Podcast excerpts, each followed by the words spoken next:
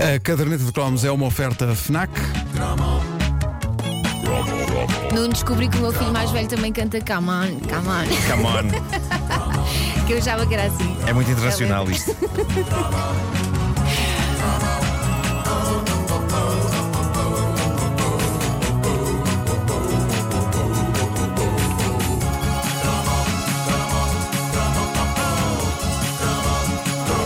Bom, antes de irmos aos aos anos 90, vamos aos anos 80 e àqueles jogos eletrónicos portáteis arcaicos que eram o topo de gama, eram um sonho, eram vida, eram amor. Talvez esteja a exagerar um bocadito. calhar. Mas eram o que todos queríamos. Nós estamos- eh, estou a falar daquelas maquinetas pequenas com um ecrã LCD, parecido com o dos relógios de pulso ou das calculadoras. E aquilo tinha um jogo, apenas um. Só um. E estava bom. Eu, Estava. lembro- eu tinha um que era um tanque a disparar contra naves. Vinham Ah, ondas eu de lembro naves. disso. Eu lembro-me, de- Onde- era um estava cá em azul. baixo. é Trrr, trrr, Era um sim, azul. sim, sim, era, o- era. o Space qualquer coisa. Space qualquer coisa. Space qualquer coisa. Adorava aquilo. Também eu. Adorava aquilo. E depois havia Ah, uns que eram um bocadinho maiores que já tinham dois, que era um jogo que fechava, Ah, que se fechava, e sim, abria sim, e é tinha os dois verdade, ecrãs. é verdade. E só ias para o ecrã de cima se passasse um determinado Dois nível. ecrãs já era exemplo muito exemplo elaborado, disso, era. o Donkey Kong que Sim, tinha dois sim, ecrãs sim, sim, sim. e o famoso Legend of Zelda. É aí que nasce a Zelda. Também havia em versão jogo eletrónico. Verdade, sim, senhor. Eu só tinha um Handheld. Tetris, senhores. É maravilhoso. Eu estava muito contente com este do tanque a disparar contra naves. Aquilo deixou-me esmagado, pelo menos no primeiro mês de o ter. Porque se havia um problema com estes jogos é que aquilo era de facto um bocadinho limitado, não é? Para além de ter só um jogo, nunca acontecia uma grande variedade de coisas nesse jogo. As figuras moviam-se no ecrã em rotinas assim um bocado previsíveis. Era. Mas. Não conhecíamos melhor que aquilo, por isso. eh, Acho que a única era- coisa que era para acelerava lá era, mesmo espetacular. a velocidade consoante o nível Era isso, era ia isso. ser A cada vez mais velocidade rápido. aumentava. Tornava-se muito demente a dada altura. Os miúdos dos anos 90, logo ali a abrir a nova década, tiveram direito a algo com que os miúdos dos anos 80 só podiam sonhar. Tornou-se um dos objetos mais desejados, era o passo seguinte em relação aos jogos eletrónicos portáteis do nosso tempo. Tratava-se de uma invenção da Nintendo e chamava-se Game Boy.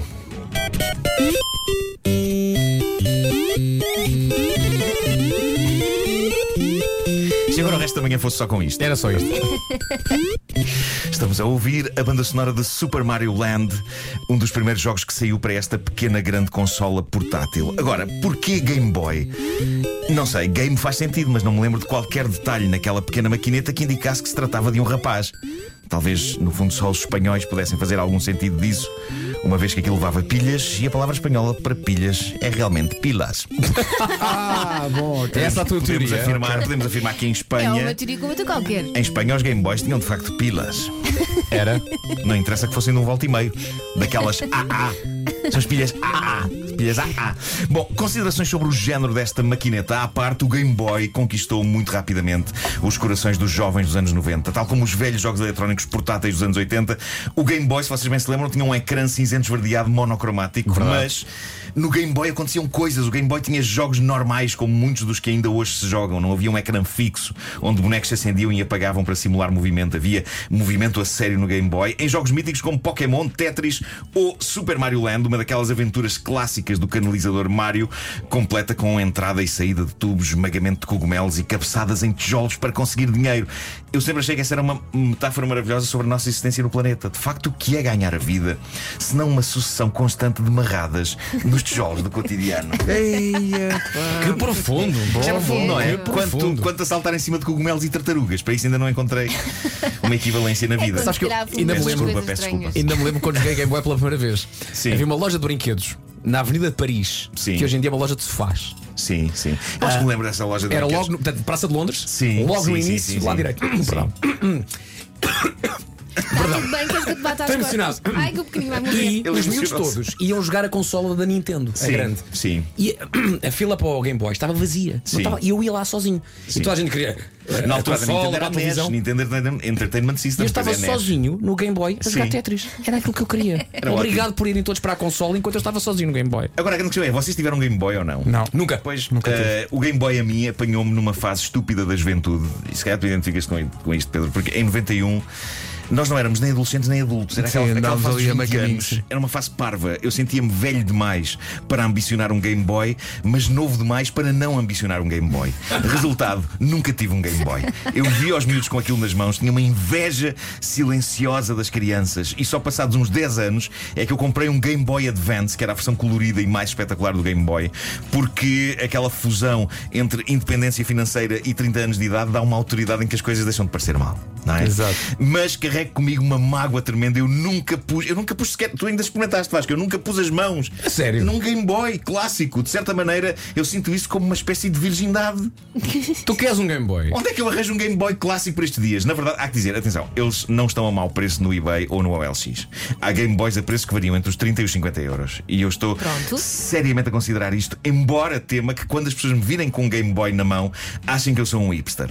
Eu sinto que quando eu tiver um Game Boy, mais vale começar a usar uma boina e calças iguais às do Tintim. Bom, mas quando eu estava a pesquisar sobre o Game Boy, encontrei um blog excelente que é o Caça Gambuzinos, não sei se vocês conhecem, Não. de Francisco Ramalheira, e ele escreveu um texto com muita piada sobre as suas memórias do Game Boy. E ele fala, por exemplo, do fenómeno da carpete. Diz ele: este grupo de míopes ou de futuros míopes cresciam exponencialmente nos dias de chuva, criando-se o fenómeno da carpete. Não sabem o que é, eu passo a explicar. Enquanto o miúdo estava agarrado a um Game Boy, a- eh, à sua volta orbitavam obrigatoriamente pelo menos mais três pessoas que encostavam as suas cabeças umas nas outras na ânsia de melhor captarem a imagem fosca e monocromática que, o- que a consola oferecia, formando assim um bonito tapete de várias cores capilares. As cabeças juntavam-se, e é claro que, como diz o Francisco, isto do tapete tinha um preço, escreve ele. Para além de ser uma excelente forma de angariar calor humano, o Game Boy era também um sublime viveiro para piolhos. Desta forma, esta consola portátil não só dava irmãos siameses a quem os desejava, porque estava tudo colado, mas também dava fofinhos animais de estimação a todos aqueles que suspiravam por um canito. Que eram os piolhos. Eram os piolhos. E diz ele, na verdade, nada me tira na cabe- da cabeça, afinal de contas o tema é piolhos, que todos os surtos destes simpáticos bicharocos que apareceram na minha escola tiveram como gênese uma singela maquineta portátil a preto e branco. Aquelas cabeças siamesas todas juntas eram uma linda autoestrada para os simpáticos bichinhos viajarem e porem ovos. É provável. Atenção, no meu tempo, isto de cabeças todas juntas em torno de uma mesma coisa também acontecia, mas com a lendária revista Gina.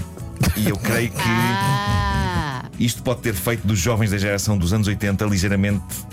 Pessoas ligeiramente mais perturbadas que os jovens da geração dos anos 90, porque em comum, reparem, tanto uns como outros assistiam a ações muitas vezes levadas a cabo por canalizadores de bigode.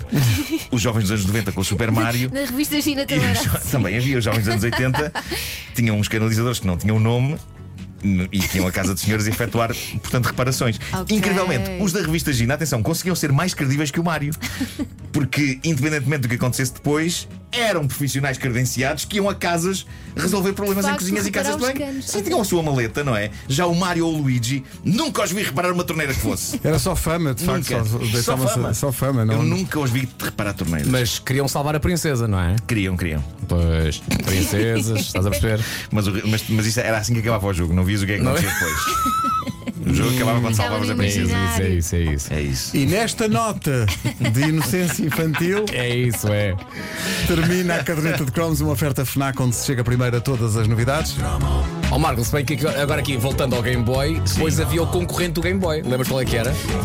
Era o Game Gear, que era da Sega. Game Gear Ah, da sim, E Sega. havia o ecrã exatamente. a cores. Sim, sim. Não teve tanto sucesso, mas, mas era havia incrível malta jogar que o preferia. Sonic lá. Eu, lembro- eu, eu, olha, eu experimentei. Não, não Exatamente. experimentei. eh, jogar o Sonic no Game Gear era incrível, por exemplo. É verdade.